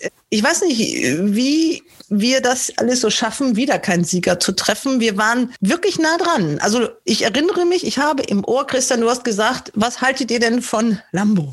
Ja, ich habe gesagt, ja, Lambo ja. ist besser als Liban, aber es wollte ja niemand auf mich hören. ja. ja, immerhin, Wismar hatten wir, äh, war ja knapp genug, aber trotzdem, es hat nicht äh, gereicht für einen Sieger. Und da wir gnädig sind, also der Herausforderer, Kevin Österle hatte auch keinen Sieger. Jetzt hätten wir ganz spitzfindig sein können und sagen, okay, okay, dafür hatten wir aber Platzierte und wenn man das rechnen würde oder so, das haben wir aber nicht so genau definiert. Deswegen, wir sind großzügig, wir haben gesagt, okay, dann kommt der Kevin Össeler eben eine Runde weiter und spielt jetzt. Das verdoppelt sich ja jedes Mal um ein 400 Euro Wettgutschein. Ihr müsst natürlich dann langsam auch mal anfangen, für einen sozialen Zweck zu sammeln. Im Moment haben wir da gerade mal 100 Euro auf der Habenseite, aber es wird besser werden. Wir haben ein ziemlich volles Wochenende. Am Freitag ja schon Dresden und dann geht es Samstag in Düsseldorf weiter. Zwei Rennen habt ihr euch ausgesucht. Wer fängt an? Da soll der Christian mal anfangen, wenn äh, wir ja immer zu wenig auf ihn hören. Ja, ja, das kann man ja so auch nicht sagen. Ne? Nein, okay, also es geht los mit dem fünften Rennen. Das ist der Henkel Stutenpreis, ein Listenrennen über 1600 Meter für dreijährige Stuten. Das ist quasi die Generalprobe für die 1000 Guinness, die in ein paar Wochen in Düsseldorf ausgetragen werden. Wir haben hier zehn Starterinnen. Meines Erachtens nach sind da drei Pferde sehr interessant. Das ist die Nummer eins, Islas. Ich weiß nicht genau, ob ich das richtig ausgesprochen habe. Eine französische Gaststute. Die Nummer drei, November. Und die Nummer vier, Rein d'Amour. Also diese drei Studien finde ich sehr interessant in dieser Prüfung. Da kann man jetzt ein bisschen drüber streiten. November ist für mich die beste von den dreien nach den Vorformen, muss ich sagen. Mir hat sie sehr, sehr gut gefallen letztes Jahr in der Preis der Winterkönigin. Und sie war auch in dem Schwarzgoldrennen lange drin, habe ich gesehen. Mir hat bewusst wohl auf das Schwarzgoldrennen verzichtet, um 1000 Guinness zu proben, denke ich. Aber wie wir letzte Woche gesehen haben, ist ein Konditionsvorteil nicht von der Hand zu weisen. Das hat auch der Besitzer von Belcara das schön erklärt. Man ist nach Frankreich gefahren, hat sich ein blaues Auge dort quasi geholt, aber wurde mit einem Gruppesieg belohnt. Und November ist halt das Problem, sehe ich hier, 202 Tage Pause, wie auch Reine d'Amour. Und die Französin ist halt in diesem Jahr schon zweimal gelaufen. Nach Klasse steht sie ein bisschen zurück, aber halt die aktuelle Form ist nicht von der Hand zu weisen. Sie hat bei vier Starts dreimal gewonnen. Was ist eure Meinung zu diesem Rennen? Ich bin ganz einverstanden, wenn du sagst, Konditionsvorteil ist wichtig. Das haben wir schon nicht nur in, bei Belcarra gesehen, auch in München natürlich bei Lambo. Und äh, mein Mumm normales wäre November, aber das ist die Frage natürlich, ob sie gleich so weit ist. Nach letzter Start war in Oktober in Baden-Baden, wo sie zweite war. Ob das reicht jetzt für, für diese Woche, das weiß ich nicht. Also ich äh, würde November nehmen, aber ich kann mich auch gerne dem Konditionsargument anschließen. Klar, das letzte Wochenende spricht spricht eindeutig dafür, dass Kondition ein ganz äh, wichtiger Faktor ist. Diese Islas hat im toten Rennen in Nantes gewonnen. Ja, wir werden sehen, ob das reicht. Für mich ist November eine wirkliche Spitzenstute und ich glaube, dass sie es sogar beim Jahresdebüt schaffen könnte. Aber ich schließe mich gerne dem Christian und dem David an, zumal der Christian ja unser Black-Type-Spezialist ist. Na gut, ich muss aber sagen, ihr redet ja beide von November, dann nehmen wir auch November, bin ich ganz ehrlich. Ich wollte das nur mal ins Feld werfen mit der Französin, weil ich bin der Meinung, dass die Französin auf keinen Fall die Klasse hat von November. Ja, das glaube ich auch. Und ich hoffe, Wismar hat ja auch nur ganz knapp verloren, muss man sagen. Es war ja, hatte nur eine halbe Länge gefehlt gegen Belkara. Also dann gehen wir jetzt einfach das Risiko und behalten für die Wetttipps im Hinterkopf, dass die Nummer eins einen Konditionsvorteil hat. Und eine Frage habe ich noch an dich. Äh, Christian, du hast im letzten Jahr mal für Salon Love votiert. Die hat ja. auch ihr Jahresdebüt, aber als Zweijährige gute Leistung gebracht. Die steht unheimlich hoch in den Langzeitmärkten bei 12,0. Ist die nicht eine denkbare ja. Außenseiterin? Für, aber für mich halt auch aufgrund dem, wo wir drüber gesprochen haben, für die Platzierung. Für die Platzierung kommen für mich Salonlove und Diadora, die auch sehr eindrucksvoll gewonnen hat von Klug. Die beiden Pferde kommen für mich so ein bisschen für die Platzierung in Frage. Aber nach Klasse bin ich eigentlich schon der Nummer drei überzeugt. Ja, ja, ich, ich auch. Also wir nehmen die drei und könnten uns vorstellen, dass Kevin Österle möglicherweise dasselbe macht. Sehr wahrscheinlich. Die Argumentation von ihm war ähnlich aber die Entscheidung eine andere. Sehr gut. Hallo Fans. Ja, letzte Woche war es ja wieder bis zum letzten Galoppsprung spannend, aber so langsam ist es mir dann doch peinlich, noch keinen Sieger aus zehn Rennen getroffen zu haben. Und ich glaube, wenn ich wieder nicht treffe, dann werde ich aus Iffezheim ausgebürgert. Also muss ich jetzt mal, muss ich jetzt mal einen auspacken und den einen oder anderen mal treffen. Aber solange die Wettexperten ja auch nichts treffen, ist ja okay. Also falls bei euch mal jemand ausfällt, scheinbar kann ich euch eins zu eins ersetzen. Fünftes Rennen Düsseldorf, Henkel Studenpreis. Da habe ich mich schwer getan, aber letztendlich für Islas entschieden. Die Stute hat schon zwei Starts in den Beinen in diesem Jahr, einen Sieg darunter auch wenn der knapp war.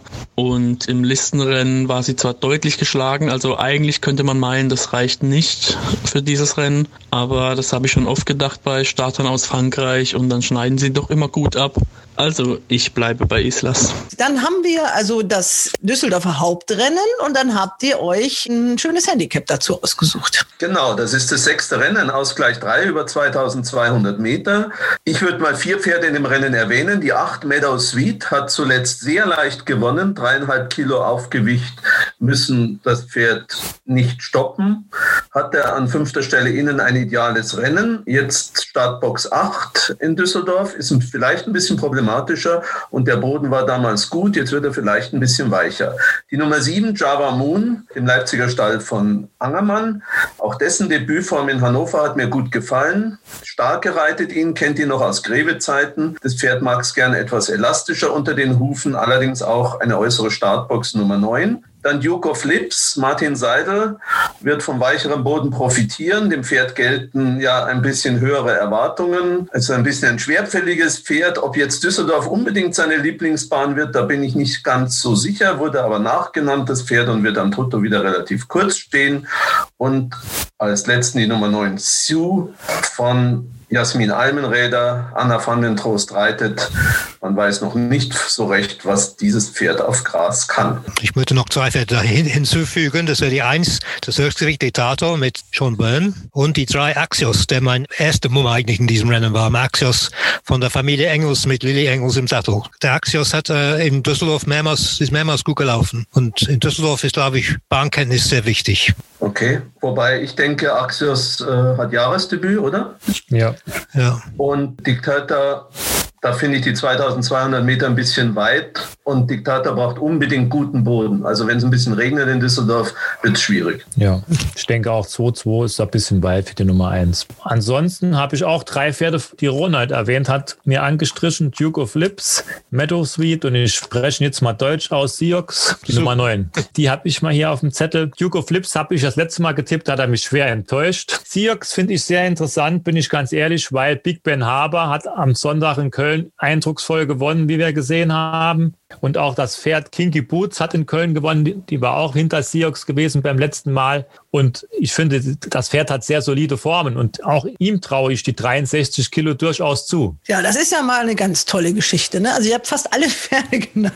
Und äh, ich kann nicht so richtig raushören, für wen ihr euch jetzt entscheiden wollt. Oder machen wir das, dass zwei Sioux genannt haben, dass das reicht? Von mir aus, ja. Das ist für mich zu, sehr schwer. Zu schwer eigentlich. Ronald, was sagst du dazu? Ja, ich gehe mit Christian. Also wetten werde ich in dem Rennen wahrscheinlich eine Siegplatzwette auf Java Moon, aber ich kann mich mit dem Siegtipp Sioux schon anfreunden. Ja, gut, auch einverstanden. Gut, dann ist der eingebongt und euer Herausforderer, der geht mit einem anderen Pferd. Genannt habt ihr den auch. Duke of Lips. Genau. Hat das letzte Mal auch schon genommen, ja. Sechstes Rennen Düsseldorf, das Taftrennen. Hier habe ich mich doch nochmal für Duke of Lips entschieden. Der hat mich zwar vor zwei Wochen enttäuscht, auch hier im Wettspiel, aber er sollte halt diese Marke doch können und er bekommt nochmal eine Chance von mir und außerdem sitzt dieses Mal Martin Seidel im Sattel. Er hat mit ihm zwei Siege einfahren können, also die Hoffnung ist groß und er bekommt nochmal eine Chance von mir. Gut, dann ist das unsere kleine Vorschau für Düsseldorf. Wir können ja leider immer nicht alle Rennen nehmen. Insgesamt gibt es am Samstag in Düsseldorf acht Rennen. Los geht's um 13.30 Uhr und 17.10 Uhr dann das letzte. Rennen. Wir wechseln nach Hoppegarten. Da steht ja wirklich ein ganz, ganz tolles Rennen auf der Karte. Aber ihr beginnt dem sechsten Rennen. Ja, genau. Das sechste Rennen ist der Preis von Davids, ein Listenrennen für vierjährige und ältere Pferde über 2000 Meter. Neun Starter haben sich hier eingefunden und ich sage es mal jetzt ganz krass, für mich kommen nur zwei Starter für den Sieg in Frage. Das ist die Nummer eins Dato und die Nummer sechs Only to Brave. Alle anderen Pferde haben für mich nach den letzten Eindrücken, nach den aktuellen Eindrücken leider keine Chance, bin ich ganz ehrlich. Da sind natürlich Fälle dabei, die haben in Bestform hier Möglichkeiten, zum Beispiel so ein Pristano, aber Pristano ist zuletzt gelaufen September 2019. Kann ich mir nicht vorstellen. Und auch Saibs Scheu, letzte Form in Frankreich, war sehr, sehr schwach. Es ist so ein bisschen Gefühlssache, finde ich jetzt. Nimmt man Dato. Die Form von Sascha Zmecek hat ja jetzt deutlich angezogen. In Frankreich jetzt zweimal gewonnen in den letzten Tagen. Da hat ein bisschen Form wieder, aber hier, der trägt natürlich zwei Kilo mehr als die ganze Konkurrenz. Und Oni de Brave war in Köln beim Pressbest Grand Prix aufgaloppt, nicht weit hinten dran und Dato wurde deutlich härter angefasst. Also ich tendiere da sogar so ein bisschen eher in die Richtung von Only the Brave, aber auch Dato hat für mich gute Möglichkeiten. Ja, ich bin auch für Only the Brave in dem Zusammenhang. Die zwei Kilo mehr. Ich meine, die Pferde sind beide wahrscheinlich auf weichem Boden ein bisschen besser. Den wird es in Hoppegarten eher nicht geben. Aber ich denke, die Leistung von Only the Brave, die war schon gut. Und ich glaube da an eine Formumkehr gegen Dato. Dann bin ich auch einverstanden. Also, alle drei wettet ihr auf Only the Brave. Und Kevin Österle schließt sich an. Na gut, schlauer Mensch. Sechstes Rennen in Hoppegarten, Preis von Dalwitz. Hier habe ich mich zwischen Only the Brave und Dato entschieden. Ich glaube, dass nur einer von den beiden gewinnt und ich glaube auch, dass nicht viel zwischen den beiden liegt. Und zum letzten Aufeinandertreffen in dem Listenrennen steht Only the Brave jetzt nochmal ein Kilo günstiger und vielleicht reicht das schon. Also es war schon sehr knapp und ich denke, es wird zwischen den beiden entschieden und ich habe mich für Only the Brave entschieden. Und dann kommt das Hauptrennen. Erstmal mit einer wahnsinnigen Dotierung und das ist in heutigen Zeiten, glaube ich, schon mal eine super Nachricht. 100.000 Euro über diesem Rennen, Oleander-Rennen Gruppe 2. Aus meiner Sicht ein sehr, sehr offenes Rennen. Auch da wieder die Frage, wie wird der Boden werden? Wenn man auf das Resultat vom letzten Jahr schaut, als Quian gewonnen hat, war der Boden zwischen weich und schwer. Das wird diesmal in Hoppegarten nicht der Fall sein. Wir haben also andere Verhältnisse. Deswegen muss nicht unbedingt ein anderes Pferd gewinnen. Aber ich finde dieses Rennen wahnsinnig offen. Ja, ich auch. Und ich habe äh, heute mit meinem Kollegen in Irland gesprochen, wegen den beiden irischen Startern. Er hat Mumm auf beide, das ist normal bei ihm. Er hat immer Mumm. Aircraft Carrier letztes Jahr gut gelaufen, war Dritter. Und ein bisschen unglücklich auch, hatte kein gutes Rennen in der Gerade. Und sehr interessant ist für mich Questionnaire mit Lily Engels, obwohl nach Reiterverteilung wahrscheinlich die zweite Waffe. Questionnaire hatte mir gesagt, braucht unbedingt guten Boden und auf sehr weichen Boden geht er gar nicht. Und das war der Fall letztes Jahr. Er ist bestimmt viel besser, als diese Form aussagt. Und ich habe hab Questionnaire heute zum Kurs 660 kurz klein gewettet als Ergebnis davon, obwohl er nicht unbedingt jetzt als Tipp vorschlagen möchte. Erwähnen muss man jetzt in diesem Zusammenhang mal, dass ja. das die Pferde von Locoma sind und dass das der Sponsor ja. ist, der dafür sorgt, dass dieses Rennen diese Dotierung hat. Einfach, ja. äh, weil er dieses Rennen und den deutschen Rennsport auch unterstützen möchte. Ich glaube, im letzten Jahr hatte er vier Pferde in diesem Rennen, diesmal fünf. nur fünf, fünf Pferde sogar. Jetzt sind es äh, diese beiden geworden und äh, wie gesagt, eine tolle Geschichte, dass, dass äh, da Unterstützung von ganz äh, anderer Seite kommt, als von der man es vielleicht erwarten würde. Seht ihr da auch Chancen? Oder da haben wir jetzt unseren Kian, der ist ja auch dabei, der zur Wahl zum Galopper des Jahres steht. Ja, ja das stimmt. Ich möchte aber auch erwähnen, dass äh, Luke Gomer das Rennen gewonnen hat vor zwei Jahren mit der totalen Außenseite. Das darf man auch nicht vergessen. Ja. Mit Joseph Boyko im Sattel und der reitet für ihn wieder. Aircraft Carrier. Also ich freue mich riesig auf das Rennen, das muss ich dazu erwähnen. 15 Pferde in so einem Rennen. Dann noch die Viererwette. Endlich mal eine Viererwette in ja. einem Rennen mit hochklassischen Pferden. Das finde ich toll. Mich wundert es, dass hier viele Pferde als Saisondebütanten ins Rennen gehen. Ich meine, 60.000 Euro gibt es zu gewinnen. Extremsteher wird in Deutschland kein besseres Rennen finden, wo man so viel Geld verdienen kann. Das wundert mich so ein bisschen. Ich sehe die Luke Koma Pferde leider als Außenseiter, weil ich finde, das Rennen ist schwerer als im letzten Jahr. Ich kann mir nicht vorstellen, dass sie hier gewinnen. Von der Quote her ob das jetzt das Siegtipp ist, der Rische von der Quote her, muss man in meinen Augen Rip van Lips wetten. Der steht am Langzeitmarkt bei RaceBet sehr hoch, hat letztes Jahr relativ knapp nur verloren gegen Kian und steht jetzt im Gewicht sogar ein bisschen günstiger. Also von der Quote her, vier Platzquoten durch die Viererwette, kann ich als Wetttipp eigentlich schon Rip van Lips erwähnen. Bei die anderen Pferde ist schwierig einzuschätzen. Der Brokeback Mountain, der aus Frankreich anreist, der hat Weltklasse Form, was heißt Weltklasse Form, der ist sehr, sehr konstant. Der hat 22 Starts, fünf Siege und war 14 Mal im Geld. Ist dieses Jahr schon dreimal gelaufen, immer auf Listenebene platziert gewesen. Aber der ist noch nie in seinem Leben weiter als 2500 Meter gelaufen. Das ist so ein bisschen das Fragezeichen. Aber nach Klasse kann das Pferd hier mitmischen, auch wenn er in Frankreich nur in der Listenklasse unterwegs war. Also finde ich den auch schon sehr interessant. Ja, interessant ist auch Pretorius. Andreas Wöll hat dieses Rennen mehrmals gewonnen. Er weiß genau, was verlangt wird. Und ich nehme an, dass, auch große, dass er große Pläne für Pretorius hat, ne, der aus dem Bergle-Stall kommt. Bergle-Zucht, äh, mit dem Wöll auch sehr viel Erfolg hat. Das stimmt. Aber der hat es schon schwerer als beim letzten Mal. Er steht im Vergleich ja. zu Enjoy the Moon ungünstiger. Es sind stärkere Gegner dabei. Es ist schwer einzustellen. Ich meine, ich bin ein Fan von Kian, sage ich auch ganz ehrlich. Aber ja. der hat so schwer wie hier auch noch nie nie angetroffen. Nee, nee. Ob das ist der logische Pferd, aber ob, ob er gewinnt mit Höchstgewicht beim Saisondebüt, weiß ich nicht. Das wollte ich eben auch noch sagen. Wenn der Pretorius eine Chance hat, und das ist nicht auszuschließen, dann hat Enjoy the Moon wirklich eine Riesenchance. Das Pferd steht nicht nur anderthalb, günstiger, anderthalb Kilo günstiger zu Pretorius, der hatte auch den wesentlich aufwendigeren Rennverlauf, war über die ganze Strecke zweiter Außen mit der Nase im Wind. Also wenn der ein bisschen äh, versteckt wird diesmal, dann muss der mindestens auch da sein, wo Pretorius ist. Was haltet ihr denn eigentlich von der Nummer 14 Pessimona? Das ist eine klasse Stute. Die hat natürlich jetzt eine lange Pause. Die hatte wohl einen Infekt. Aber Mirko Minchev kann Pferde auch aus einer Pause siegfertig an den Start bringen. Natürlich ist das sehr erstaunlich, jetzt äh, über 3200 Meter. Aber ich mache mir über das Pferd Gedanken. Ist das völlig aussichtslos? Nein, ich habe die auch mit Fragezeichen versehen. Ich habe die auch auf dem Zettel, aber ob sie gewinnt, also ich kann mir sie als Siegerin nicht so wirklich vorstellen. Mhm. Also hier für die Viererwette auf jeden Fall mitnehmen, gar keine Frage. Aber ob sie hier gewinnen kann. Aber jetzt sieht es ja schon am Wettmarkt. Der ist sehr ausgeglichen, kein Pferd steht tief. Steht, der Favorit steht 5,0. Also man sieht ja, wie offen das Rennen eigentlich ist. Ne? Ich finde den Rip van Lips auch äh, interessant, äh, gerade für eine Siegplatzwette auch. Allerdings glaube ich bei Rip van Lips auch, dass er seine besten Leistungen auf elastischem Boden bringt. Kann sein. Und außerdem hat er natürlich einen super Jockey im Sattel. Ja, und der kennt das Pferd. Er hat das Pferd auch bei seinem Saisondebüt geritten, habe ich gesehen. Und er hat Startbox 15.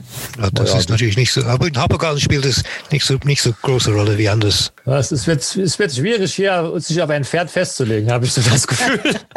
also ich würde fast. Wir können mal jeder einen sagen und vielleicht haben wir ja zufällig einen doppelt. Oder, oder ich, ich entscheide das jetzt mal. Ja, genau, du entscheidest. Ich habe gerade eine, eine Wette bei RaceBets abgegeben. 10 Euro okay. Sieg und Platz auf ein Pferd, weil mich das überzeugt hat und weil ich das nämlich auch gesehen habe schon in diesem Jahr. Okay, dann, dann sag mal. Hau, mal hau mal raus. Rip van Lips. Na gut, dann nehmen wir den Rip van Lips. Nehmen wir Gerald Mosse. Außer-Jockeys gewinnen auch. Wir haben letzte Woche Kevin Manning gesehen. Außerdem kenne ich ja den Tipp auch eures Herausforderers und ich mag es, wenn es ein bisschen variiert. Und das ist Quian, nehme ich an, ne? Genau. Ja. Okay. Achtes Rennen, Hobegarten, Oleanderrennen. Ja, wenn Kian die Form aus dem letzten Jahr, wenn er daran anknüpfen kann, dann gibt es für mich keinen anderen Sieger. Auch wenn natürlich viele Pferde an den Start kommen. Aber Kian ist auf dieser Distanz ein Wahnsinnspferd und und er ist ja nicht umsonst zum Galopper des Jahres nominiert. Also er hat einen Startschirm in den Beinen, das sollte ihm gut tun und jetzt auf seiner perfekten Distanz sehe ich da keinen anderen Sieger.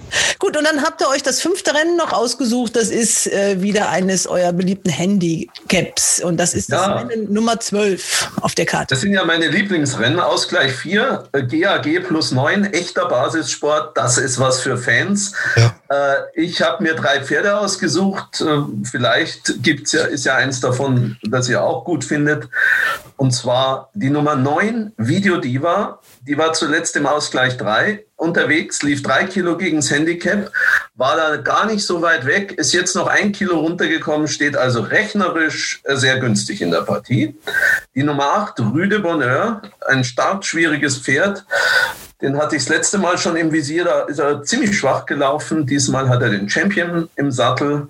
Und die Nummer 10, Malinga, die kam von Dirk Paulik zu Dirk Lüker, hat seither zwar nicht mehr überzeugt, ist aber sowohl Siegerin auf der Bahn als auch auf der Distanz.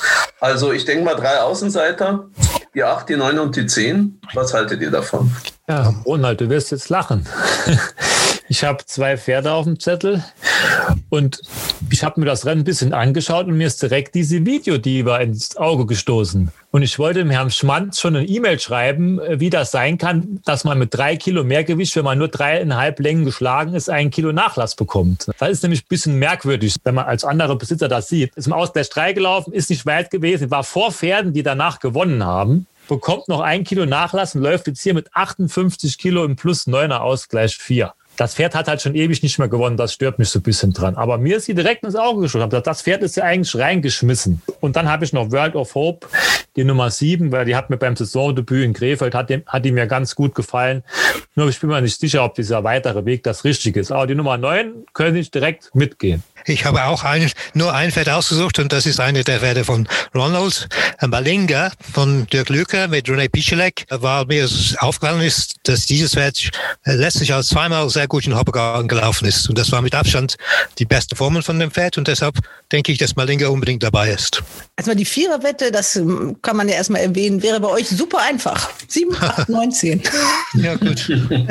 ich mag es nicht, aber ich Ja, was wollt ihr machen? Nein, der Ronald legt das jetzt fest. Der ist ja der Meister der Handicaps. Ja. Also dann entscheide ich mich für Video Diva, weil das war mein erster Tipp. Ja, gut. Okay. Sehr gut. Jetzt hören wir ja, doch mal, äh, was äh, der Kevin Österle in diesem Rennen getippt hat. Zwölftes Rennen Hoppegarten, Sport gegen Gewaltrennen. Hier habe ich mich wieder zwischen zwei Pferden entschieden, nämlich zwischen Video Diva und Shannon. Video Diva hat ein ordentliches Saisondebüt abgelegt, war nicht allzu weit entfernt, ist gut gelaufen und das Feld war meiner Meinung nach etwas besser als in dem jetzigen Rennen. Allerdings ist für mich Shannon das konstantere Pferd. Sie läuft so gut wie immer vorne mit rein, aber ja, auch im letzten Jahr hat sie einen Start gebraucht. Das ist so das kleine Fragezeichen.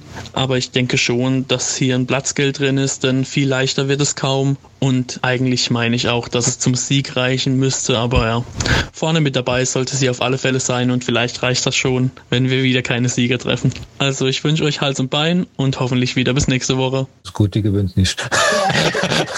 ja. ich, ich muss mich leider verabschieden. Ich wünsche euch alles schönen Abend. Ja, danke gleichfalls. Lass es dir schmecken schmecken. Ja, das wird ja auf jeden Fall mal spannend, äh, dieser Renntag. Also nur eine Übereinstimmung.